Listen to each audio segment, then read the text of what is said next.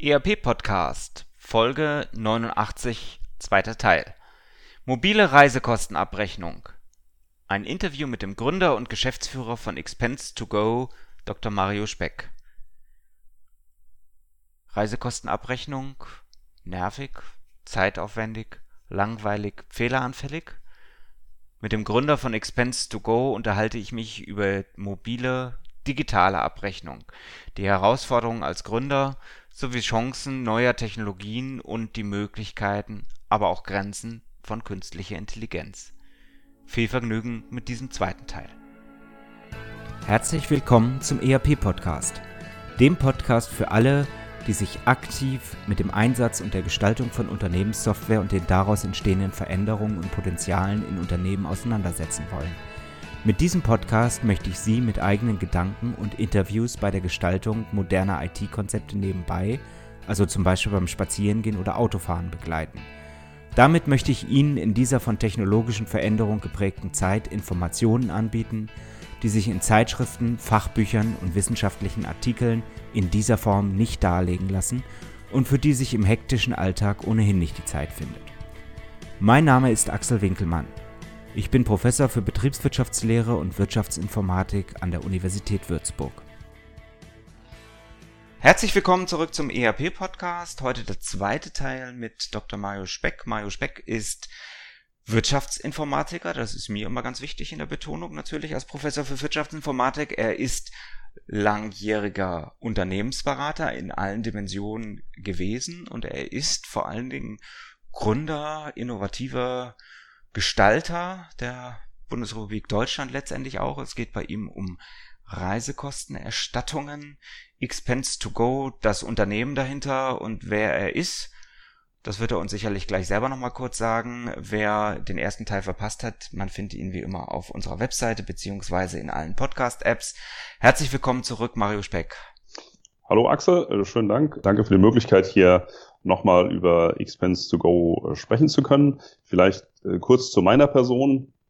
Ich bin, äh, wie schon erwähnt von dir, Wirtschaftsinformatiker, habe dort in Münster vor langen Jahren mal promoviert, dann äh, in eine Unternehmensberatung gewechselt, ein ganz junges Unternehmen, was den Vorzu vor, äh, was primär den Energieberatung, äh, Energiesektor beraten hat, Managementberatung durchgeführt dort für über 15 Jahre. Die letzten äh, zwei Jahre dieser Tätigkeit waren dann äh, beim Unternehmen KPMG. Dort, äh, das hatte unsere Unternehmensberatung aufgekauft und nach der Zeit bei der KPMG eben die Expense to Go gegründet und beschäftige mich seitdem mit dem spannenden Thema Reisekostenabrechnung. Ja, da hört man immer dann, ah, spannend, Reisekostenabrechnung, das passt ja gar nicht zusammen. Aber vielleicht kommen wir auch im Podcast heute äh, nochmal an eine Stelle, äh, wo man auch nochmal erläutern kann, was in der Reisekostenabrechnung eigentlich bisher sozusagen schlecht läuft, sehr manuell ist. Deshalb ist es ja auch so ein nerviges Thema für viele und was Expense to Go dort eben besser macht und letztlich auch den Kunden bietet, um dort sowohl äh, weniger äh, nervige Dinge tun zu müssen, als auch letztlich Zeit und Geld zu sparen. Mhm.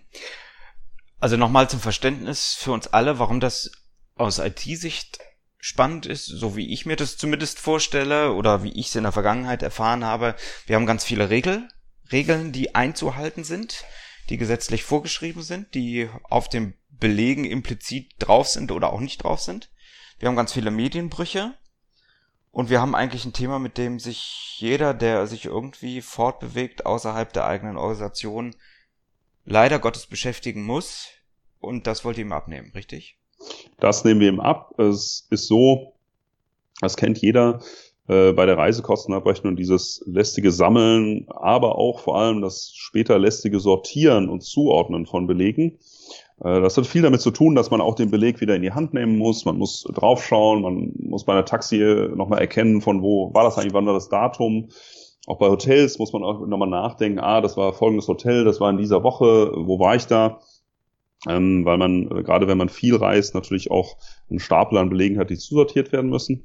Das sind alles Dinge, die wir äh, dem Mitarbeiter abnehmen können. Äh, das heißt, unsere Software erkennt tatsächlich bei den Belegen, äh, welche Währung ist das, äh, wo war ich, welches Hotel ist das, äh, Brutto-Netto-Mehrwertsteuer natürlich, äh, weil ich das für die Abrechnung natürlich brauche, Ähm, bei Reisen äh, wird aus den Belegen erkannt, wo man war. Das heißt, man kann auch äh, dadurch, dass Länder erkannt werden, werden Verpflegungsmehraufwendungen korrekt zugeordnet. Die Verpflegungsmehraufwendungssätze sind da.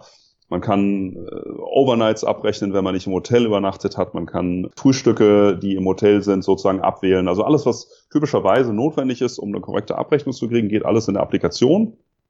Und eben so, dass man in der Applikation in der Regel sehr, sehr wenig dafür tun muss, weil dadurch, dass wir im ersten Schritt die Belege erkennen und verstehen, also nicht nur ein Foto nachher haben, sondern unsere Applikation auch weiß, dass das ein Flugbeleg ist oder ein Hotelbeleg, können wir zum Beispiel auch solche Validierungen vornehmen, weil es eben wenig Sinn macht, äh, drei Hotelrechnungen von fünf Nächten zu haben, wenn man nur zwei Tage weg war.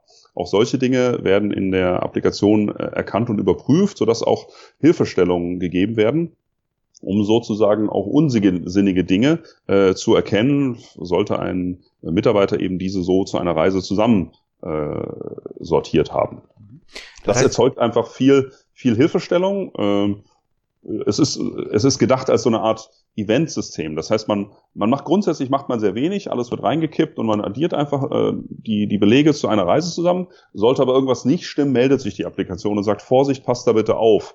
Und es ist eben nicht andersrum, man muss nicht alles machen und nachher wird nochmal geprüft, sondern es wird für alles, was sozusagen sinnvoll ist und wahrscheinlich ist, werden Vorschläge erstellt und der Nutzer eben auch darauf hingewiesen, ähm, dass an Stellen, an denen tatsächlich zum Beispiel auch auf Belegen etwas nicht stand, wir aber dennoch eine sinnvolle Ergänzung durchgeführt haben. Mhm.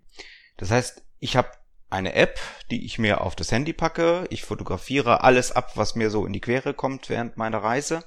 Also alles, was zu, zur Firma natürlich gehört, zur Abrechnung gehört. Ja. Ähm, und der Rest ist mehr oder weniger ein Automatismus, so dass ich tatsächlich einen Großteil der Zeit, die ich normalerweise für Reisekostenabrechnungen aufwende, ersparen kann und das Unternehmen hat die ganzen Daten bereits digital äh, vorliegen.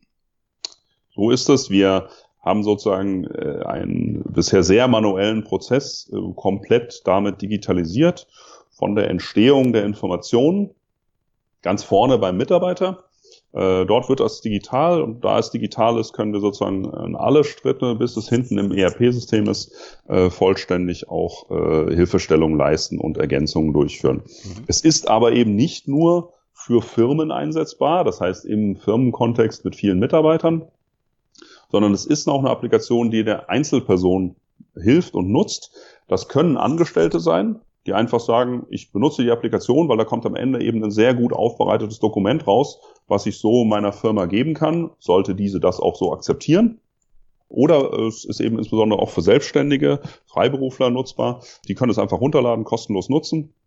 Da kommt eine PDF-Datei raus, äh, die können Sie so Ihrem Steuerberater geben. Sie können auch als Freiberufler in der App, ohne dass man sozusagen so eine Portalnutzung als Firma hat, kann man auch eine Excel-Schnittstelle oder eine Datev-Schnittstelle kaufen, sodass auch diese äh, Ausgabeoptionen möglich sind, dass man es direkt dem Steuerberater geben kann. Alles, was darüber hinausgeht, eine, eine Excel- oder Datev-Schnittstelle, ist aber dann nur im Firmenkontext möglich. Das heißt, wenn man diese Firmenportallösung bei uns dann zusätzlich auch nutzt. Also einer der großen Geheimnisse der Software, was heißt Geheimnisse, ist natürlich, dass ihr wahnsinnig viele Regularien im Hintergrund erkennt, also ein unheimlich großes Regelwerk wahrscheinlich hat. Wir hatten beim letzten Mal das Beispiel, wenn die Taxifahrt nicht länger als x Kilometer ist, äh, dann sind es entsprechend sieben Prozent, sonst sind es 19 Prozent. Das gleiche Spielchen haben wir ja bei Lebensmitteln und Restaurantbesuchen mhm. etc. pp. Äh, das sind ja alles Regeln, die ihr implementiert habt, damit äh, die Software eben erkennt, was, was der Beleg eigentlich bedeutet und, und wie er korrekt abgerechnet wird. Aber es gibt wahrscheinlich ganz viele Stellen, wo ich mit hart kodierten Regeln gar nicht weiterkomme. Wir haben letztes Mal schon äh, das große Stichwort KI äh, fallen lassen. An der Stelle arbeitet ihr, an der Stelle macht ihr unglaublich viel in der Software, oder? Ja, wir haben, äh, also wie das üblich ist bei Startups, ähm, man braucht eine Kombination von beiden. Äh, warum? Das System soll ja auch funktionieren, so es noch wenig Daten kennt. Das heißt, äh, das System ist erstmal darauf angelegt, mit regelbasierten äh, Algorithmen Informationen zu erkennen und zu verarbeiten. Das ist die grundsätzliche Funktionsweise. Dazu haben wir äh, einen zweiten Bereich, der sozusagen der KI-basiert ist. Dort werden ähm, in der Regel sogenannte LSTM-Netzwerke eingesetzt. Das sind klassische Deep Learning-Netzwerke, die parallel zu den äh, zu den ähm, äh, Algorithmen laufen, die quasi regelbasiert sind und eine Bewertung abgeben, letztlich der Erkennung. Das sind sogenannte Confidence Level. Und wir können sozusagen in unseren Algorithmen dann äh, vergleichen, was die regelbasierten Ergebnisse, äh, Systeme liefern, was die KI-basierten Systeme liefern und vergleichen dann, wie groß die jeweiligen Confidence Level sind und nutzen letztlich das bessere Ergebnis. Das hat den Vorteil, dass mit zunehmenden Informationen, die durch unser System laufen, kann unser System äh, eben auch lernen. Das heißt, Mitarbeiter, die Belege fotografieren, die wir beispielsweise noch nicht erkennen, die dann aber selber in der Applikation zum Beispiel nachpflegen, naja, das war jetzt ein Flugbeleg, was aber eine, zu einer Fluggesellschaft gehört, die unser System bisher nie nicht, nicht gekannt hat. Dann lernt unser System, äh, aufgrund der äh, Deep Learning Mechanismen, dass dieser Beleg eben ein Flugbeleg ist und kann in den nächsten Verwendungen äh, dieser Belege dann tatsächlich auch äh, die richtigen Kategorien erkennen. Das funktioniert nicht mehr regelbasiert, sondern da nutzen wir eben tatsächlich diese Deep Learning Mechanismen die eben dann besonders gut sind, je mehr Daten durch unser System laufen. Das heißt, äh, unsere Kunden helfen uns letztlich auch und damit helfen sie sich selber, die Erkennungsraten äh, des Systems äh, zu verbessern. Okay. Ähm, inwieweit hilft mir euer Standort Berlin Mitte? Also es gibt ja viele Unternehmen, die durchaus auch darüber nachdenken, sich Dependancen in Berlin oder auch anderen großen Städten äh, zuzulegen. Inwieweit hilft euch das oder inwieweit ist es vielleicht auch kontraproduktiv als Start-up in so einer Szene zu sein, wo es unglaublich viele, vergleichsweise unglaublich viele Startups gibt? Ja, zunächst ist Berlin erstmal ein guter Startpunkt für Startups, einfach weil man als Startup natürlich nicht nur einfach eine Lokation braucht, an der man sitzt, sondern letztlich Zugang zu Investoren. Das ist in Berlin sehr, sehr gut. Äh, Zugang zu Mitarbeitern. Das ist in Berlin gut, da äh, viele auch äh, Mitarbeiter, Ressourcen im IT-Bereich aus dem Ausland hier äh, in Berlin inzwischen verfügbar sind zeitweise hier sind oder auch hier nach Berlin gezogen sind, sodass also schon ähm, viele Entwickler auch verfügbar sind vor Ort. Es ist auch gut, weil natürlich jetzt mal im Deutschlandvergleich das Einkommensniveau in Berlin noch überschaubar ist, das Kostenniveau zum Wohnen auch überschaubar. Das ist für Startups auch gut. Das ändert sich äh, im Moment allerdings auch sehr stark. Man, insbesondere Gewerbemieten beispielsweise sind sehr stark steigend, auch Gehaltsniveau in Berlin sehr stark steigend hat sicherlich auch mit dem Boom der, der Startups hier in Berlin zu tun. Es ist allerdings zeitgleich auch ein Fluch, weil natürlich in Berlin alle großen Unternehmen äh, auch tätig sind. Das gilt sowohl für internationale Unternehmen, Google, Microsoft, äh, SoundCloud, also sehr viele, die man kennt. Äh, lokale Player äh, wie Salando sind, also ursächlich mal lokale Player, inzwischen natürlich auch internationale Unternehmen, sind auch in Berlin und äh, sind einfach durch ihren äh, Brand und ihre Größe, äh, saugen sie natürlich auch sehr viele gute IT-Ressourcen äh, auf, sodass es für ein Startup dann nicht immer leicht ist, äh, in diesem Segment sozusagen auch Mitarbeiter zu finden. Wir haben so ein bisschen den Vorteil als Unternehmen, dass wir eben sehr moderne, sehr innovative Technologie machen und durch unsere Größe eben auch sehr attraktiv sind für Mitarbeiter, die einfach eine hohe Bandbreite auch lernen wollen und verstehen wollen. Was eben auch bei großen Startups oder bei großen Unternehmen teilweise nicht mehr der Fall ist, sondern dann ist man eben mit der UI Frontend Entwicklung Java beschäftigt. Bei uns kann man aber sozusagen die ganze Bandbreite noch äh, abdecken. Äh, es ist also zugleich Segen und Fluch. Mhm. Ich glaube, das ist ein großer Vorteil äh, von dir und auch dem Team um dich herum, dadurch, dass du ja jahrelang oder jahrzehntelang, kann man beinahe schon sagen, in beratender Tätigkeit, in reisender Tätigkeit unterwegs warst, kennst du die betriebswirtschaftlichen Anforderungen, aber du kennst sie eben auch runter bis hin zur zur technologischen Ausprägung und äh, in vielen Unternehmen finden wir entweder das eine oder das andere. Ähm, hier kommt eben bei den Gründern alles zusammen und das macht es sicherlich sehr viel einfacher und sehr viel interessanter auch äh, bei so einem Startup zu arbeiten, oder? Ja, das ist zum einen natürlich ähm, sehr vorteilhaft für unser Produkt. Äh, das hat eben damit zu tun, dass der, der Entwicklungszyklus von äh, Business-Nutzen und Idee zu äh, es ist gebaut sehr kurz ist. Ja, das findet häufig innerhalb von zwei oder drei Köpfen statt. Äh, das können wir also über den Schreibtisch erledigen. Dadurch, dass es auch in meiner Person viel zentriert ist, äh, haben wir eben auch die, kann ich eben auch einfach aus eigener Erfahrung äh, und so Unternehmensberater sind ja auch immer so ein bisschen die Primadonnen. Ja, da muss eben alles immer schnell und fehlerfrei funktionieren. Äh, kann ich eben, kann ich sehr gut abschätzen, was, was Nutzen hat, was Zweck hat, was Einsetzung ist. Und ich verstehe eben die ganze Kette auch bis hinten im, System in Node.js die Funktion implementiert ist. Das bietet eben auch Mitarbeitern, die bei uns arbeiten, die Chance, dass sie eben von, von wenigen Personen unglaublich viel lernen können, weil wir einfach, das hat auch mit meiner Ausbildung als Wirtschaftsinformatiker nicht zuletzt zu tun, eben diese hohe Bandbreite abdecken. Das ist eben tatsächlich auch nicht so leicht, äh, auch wenn wir Mitarbeiter suchen weil eine zu frühe Spezialisierung auf nur IT oder nur Business, das machen ja auch viele Leute, tatsächlich immer so ein bisschen das Manko hat, dass es schwieriger ist, mit der anderen Seite zu reden. Ja, das ist nichts, was man nicht nachholen kann und was im Berufsalltag ja heute auch viele machen und sich eben weiterbilden und auch viele Betriebswirte, die dann Scrum-Methodiken kennen und so, ja, so ist es ja nicht. Aber die Ausbildung als Wirtschaftsinformatiker bietet einfach von vornherein den Charme, dass man darauf trainiert ist, sowas zu tun. Äh, und das hat uns äh, beim, beim Großmachen dieses Startups unglaublich geholfen natürlich auch. Mhm. Wie siehst du generell die Gründerkultur hier in Deutschland? Ja, es ist ähm, auch zweischneidig. Ich sehe viele hochmotivierte Personen, die aus Universitäten rauskommen. Ich sehe auch viele hochmotivierte Mitarbeiter oder Personen, die schon beruflich tätig waren und dann ein Startup gründen. Sicherlich nicht so häufig, aber gibt es auch. Ähm, das heißt, wir haben eine gute Ausbildungsstruktur, wir haben viel Wissen in Köpfen, wir haben viel Anwendungsfälle vor Ort.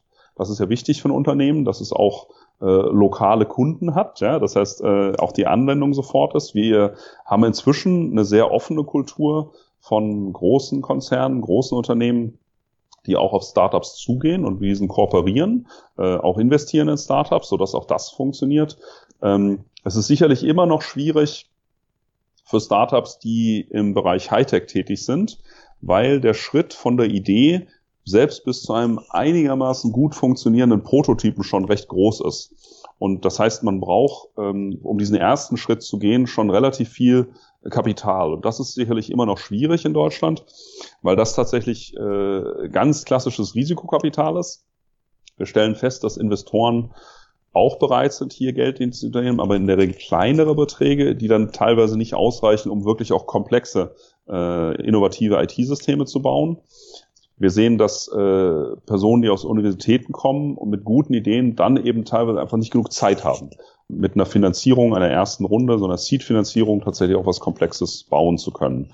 Es ist aber äh, auch dort verbessert sich äh, die Kultur und die Infrastruktur. Aber das ist sicherlich noch ein Manko gegenüber anderen Ländern, wie zum Beispiel den USA, wo man ja auch durchaus immer wieder aus der Presse lesen kann, dass quasi auf eine Idee und ein Slide Deck gleich Millionenbeträge an Startups vergeben werden, die dann tatsächlich eben auch in der Lage sind, sehr komplexe Technologie zu bauen, weil auch mit der Verfügbarkeit von äh, viel Modulen, viel Software und guten Zugang zu IT-Systemen. Wenn man ein gutes Produkt bauen will, dann geht das nicht durch das Zusammenstöpseln vorhandener Komponenten, sondern muss eben auch sehr viel eigene äh, Innovation, sehr viel eigenen Antrieb, sehr viel eigene Ideen mit einbringen. Und das kostet in der Regel dann auch Zeit. Äh, und diese Erstphase durchzustehen für Startups ist immer noch kompliziert in Deutschland. Mhm. Du hast in der letzten Woche so ein bisschen deinen äh, Werdegang aufgezeigt und hast äh, ja gesagt, nach deiner Promotion, die sicherlich auch, sag mal, das, das, das geistige, das intellektuelle Niveau äh, hebt, also auch in dieser Herausforderung, ist man jetzt Techie oder ist man Betriebswirt ähm, oder ist man dann doch beides, ähm, bist du ja in der New Economy groß geworden. Und ähm, das ist jetzt 19 Jahre her wenn du das nochmal so Revue passieren lässt, die Mitarbeiter damals, also mit denen du ja letztendlich auch in den Beruf gestartet bist im Vergleich zu den zu den jungen Menschen heute, zu der jetzigen Generation, die jetzt in die Firmen kommt, ist das noch vergleichbar? Es ist anders. Äh, das ist ja auch, das ist gut und schlecht, wie immer. Also ich glaube, äh, vor 20 Jahren waren junge Mitarbeiter stärker darauf getrimmt, weil mehr der Konkurrenzgedanke, glaube ich, auch im Hintergrund war, sehr früh, sehr schnell, sehr viel zu lernen, Äh, natürlich wollten sie Geld verdienen, ist klar. Ähm, aber der, es, es war ein starker Konkurrenzgedanke und eine starke Antriebsfeder war eben äh, in sehr frühen Jahren sehr viel lernen und auch sehr die, sehr die Karriereleiter hochzukommen sehr früh. Es ist heute, das ist immer schwierig, weil man hat natürlich selber auch nur einen Einblick auf einen Teilaspekt und neigt dann auch zur Pauschalisierung. Aber so ein bisschen habe ich den Eindruck, dass die jungen Mitarbeiter, ähm, sie haben hervorragende Ausbildung. Das heißt, sie sind teilweise bestens vorbereitet auf das, was sie kommt. Sie sind auch offener für neue Dinge und machen das auch früher. Das heißt, es wird viel früher, werden sozusagen Jobs äh, im Ausland angenommen. Es wird, sind viel flexibler. Äh, es ist auch so, dass sie zu, teilweise bewusst flexibel sind, also Jobs ganz bewusst nur für wenige Jahre annehmen, um gleich zu anderen Arbeitgeber wechseln zu können. Das ist für den Arbeitgeber teilweise ein Fluch, äh, teilweise ein Segen, weil natürlich gut ausgebildete Mitarbeiter mit viel breitem Wissen auch relativ jung zur Verfügung stehen. Aber es ist auch dadurch, dass äh, in spezifischen Bereichen tatsächlich äh, Engpässe herrschen äh, nach gut ausgebildetem Personal, und das wissen die Mitarbeiter auch, äh, tatsächlich eben stärker ein Kampf um die Mitarbeiterressource geworden. Ausgebildete Mitarbeiter sind schwer zu binden und daraus entsteht auch teilweise eine etwas höhere Anforderungshaltung der Mitarbeiter.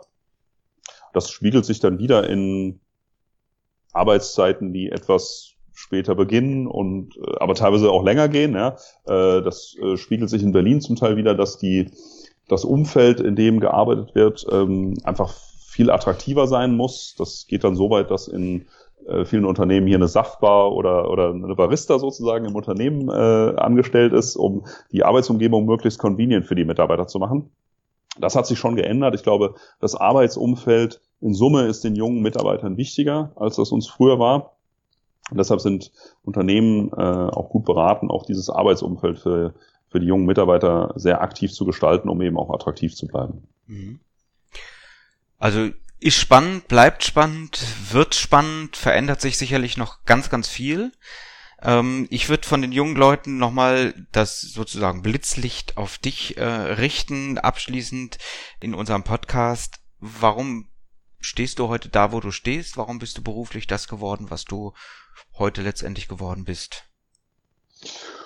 Nun ja, natürlich hat die die Ausbildung und das, die Begeisterung für Technik äh, einen großen Anteil an dem, äh, was wir heute machen.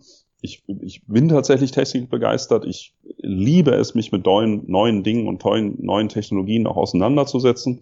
Ähm, es macht viel Spaß, äh, betriebswirtschaftlichen Bedarf zu verstehen, zu erkennen, mit Leuten darüber zu diskutieren.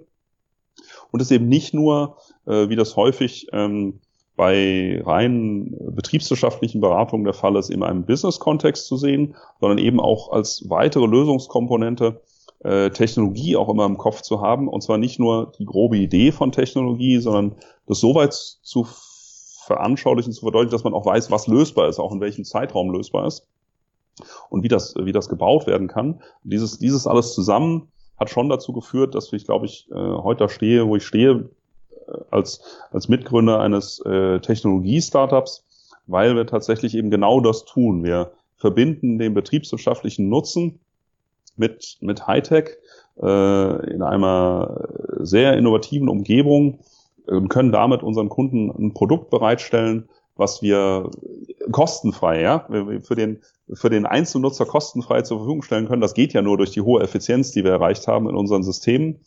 Ähm, das Firmenportal, was wir unseren Kunden anbieten, das ist ein ganz klassisches SAS-Modell. Damit ist letztlich machen wir den Umsatz, um die Firma sozusagen auch äh, betreiben zu können und Geld zu verdienen und damit auch das Produkt immer weiterentwickeln zu können. Auch das ist aber preislich durch die hohe Effizienz, die wir haben mit acht Euro pro Mitarbeiter pro Monat, sicherlich nur ein, ein winziger Bruchteil dessen, was an Kosten äh, heute für äh, diesen Teil des Unternehmensprozesses entsteht bei vielen Firmen dass wir einfach ein äh, sehr effizientes Produkt anbieten können. Und das hat viel damit zu tun, dass wir eben in unserer Firma diese Begeisterung haben für die Kombination aus Betriebswirtschaft und Technologie. Mhm. Ich glaube, das ist schon mit ein Erfolgsfaktor.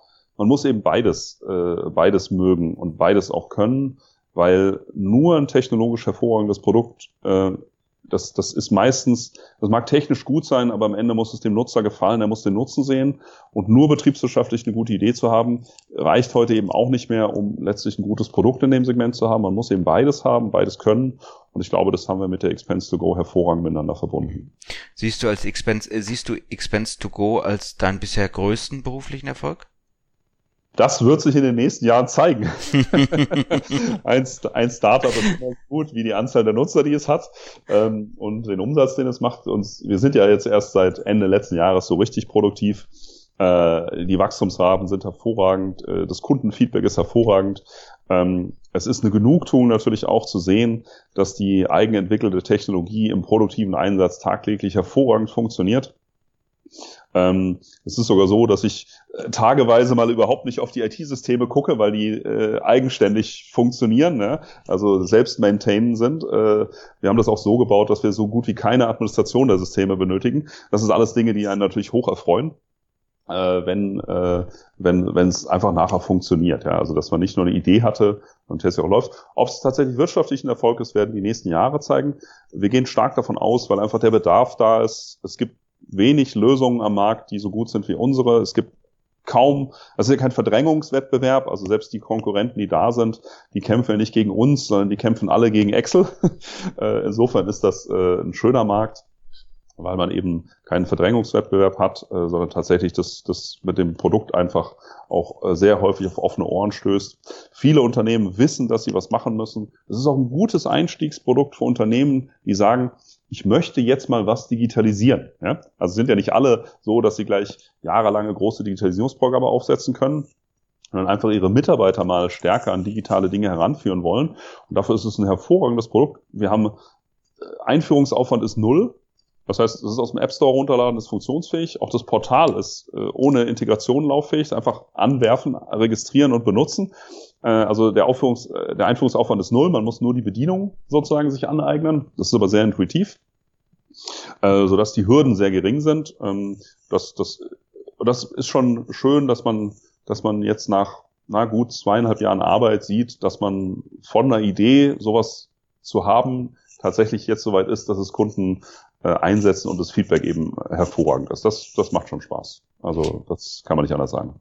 Jetzt hast du gerade gesagt, ähm, es ist gerade auch für Unternehmen interessant, die überhaupt äh, sich bewegen wollen in diesem Digitalisierungs-, in diesem Transformationswettlauf, ähm, vielleicht erstmal ein kleineres Projekt machen wollen, erstmal äh, Potenziale auch verstehen wollen. Ähm, das spricht ja so ein bisschen für lebenslanges Lernen. Ja. Auf die Idee, eure Plattform als, als Teil des lebenslangen Lernens zu, se äh, zu, zu, sehen, da bin ich überhaupt noch nicht gekommen. Ähm, aber ja, ist ein Punkt, der, den ich auch valide finde. Gibt es bestimmte Bücher, gibt es bestimmte Inhalte, die dich persönlich auch weitergebracht hast, die du auch hier im Podcast gern teilen möchtest? Ja, zum Bücherlesen komme ich tatsächlich in den letzten zwei Jahren selten.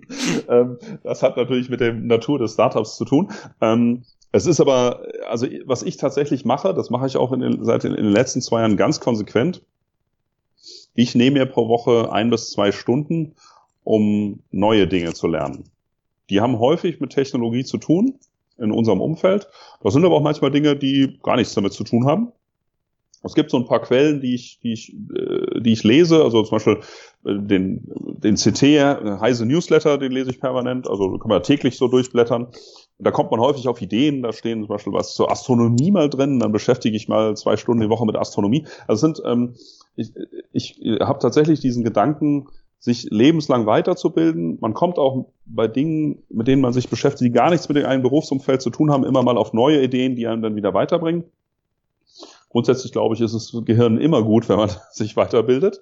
Ähm, äh, das macht einfach Spaß äh, und ich kann nur jedem empfehlen, auch außerhalb seines Berufsfelds, sich einfach Dinge und das ist nicht immer das Hobby, sondern einfach grundsätzlich konsequent eine Stunde die Woche oder sei es nur eine halbe Stunde zu nehmen, um mal mit Dingen zu beschäftigen, mit denen er sich bisher nicht beschäftigt hat.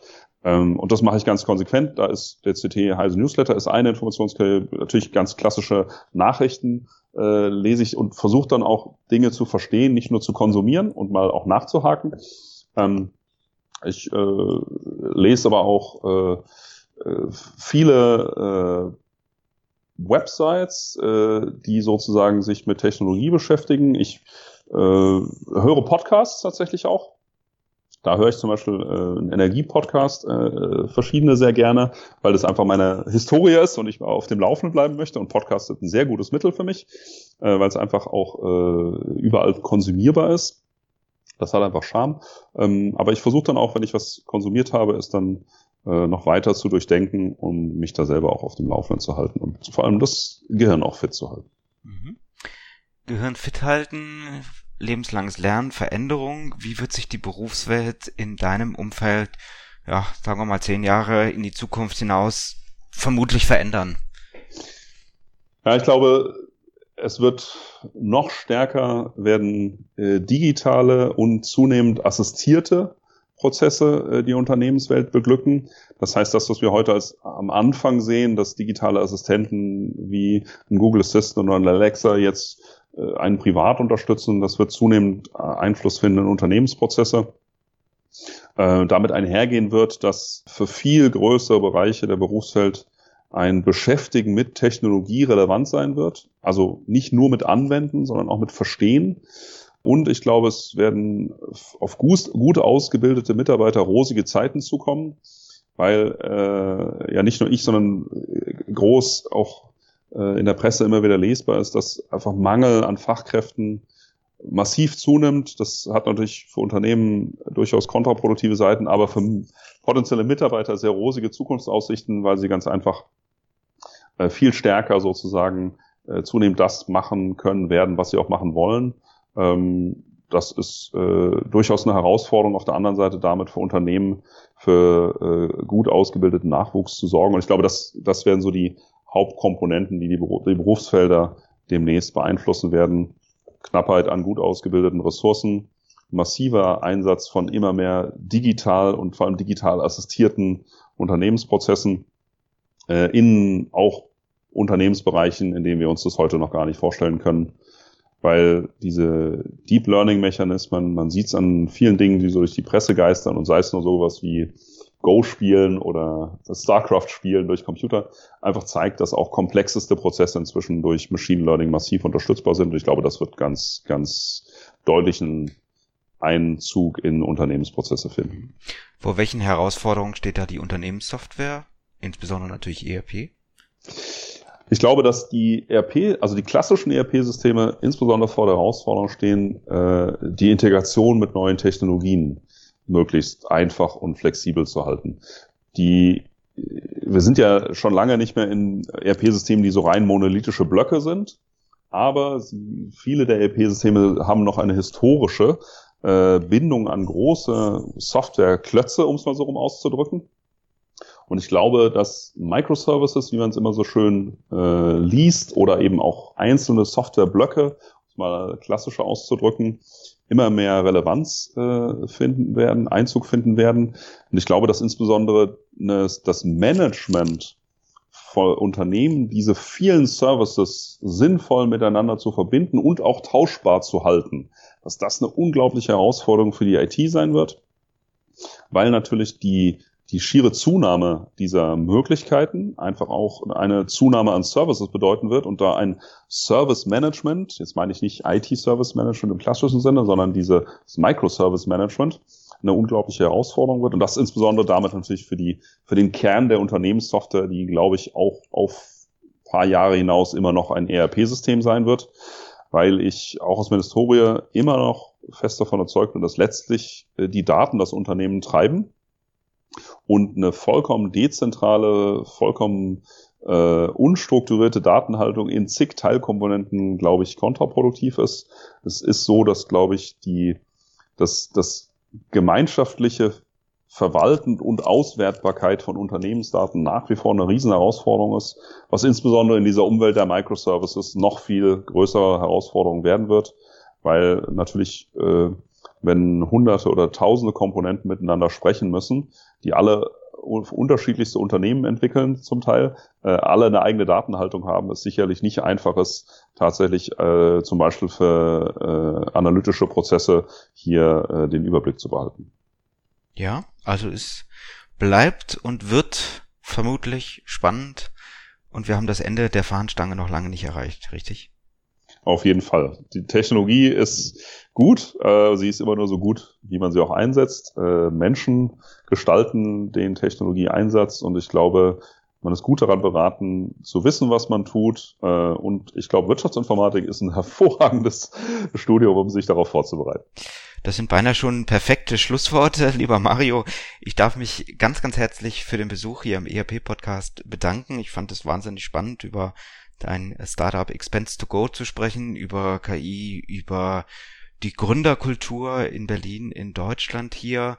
Wie immer, die letzten Worte äh, gehören meinem Studiogast. Ich bin an der Stelle raus und sage ganz, ganz herzlichen Dank.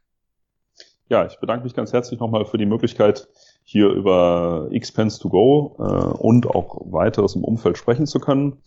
Ähm, ich freue mich natürlich äh, über die Möglichkeit, äh, hier unser Unternehmen vorzustellen. Ich freue mich über jeden Hörer, der unsere Software ausprobieren möchte. Sei herzlich eingeladen. Sie lässt sich im App Store ganz einfach finden über Xpence to go mit X starten, nicht vergessen. Ähm, wir haben eine Website, auf der kann man sich genauso informieren. Äh, Android werden wir in wenigen Wochen verfügbar haben. Ähm, ich kann nur empfehlen, einfach ausprobieren. Ist kostenfrei. Die Einzelnutzerversion wird auch kostenfrei bleiben. Also da ist kein Pferdefuß dabei. Äh, einfach ausnutzen, probieren und im besten Fall nach dem Ausprobieren seinen Chef überreden oder in der eigenen Firma auch einsetzen. Das freut uns dann natürlich noch mehr. Herzlichen Dank. Ihnen hat der ERP-Podcast gefallen und Sie konnten wertvolle Erkenntnisse gewinnen?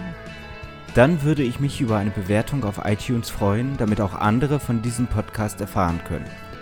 Eine Anleitung für die Bewertung finden Sie auf www.erp-podcast.de. Dort finden Sie auch weitere Hinweise, Links und Aktualisierungen zu dieser Folge.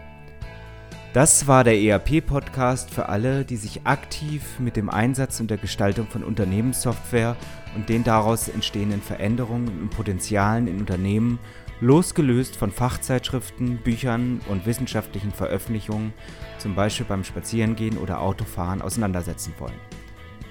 Mein Name ist Axel Winkelmann.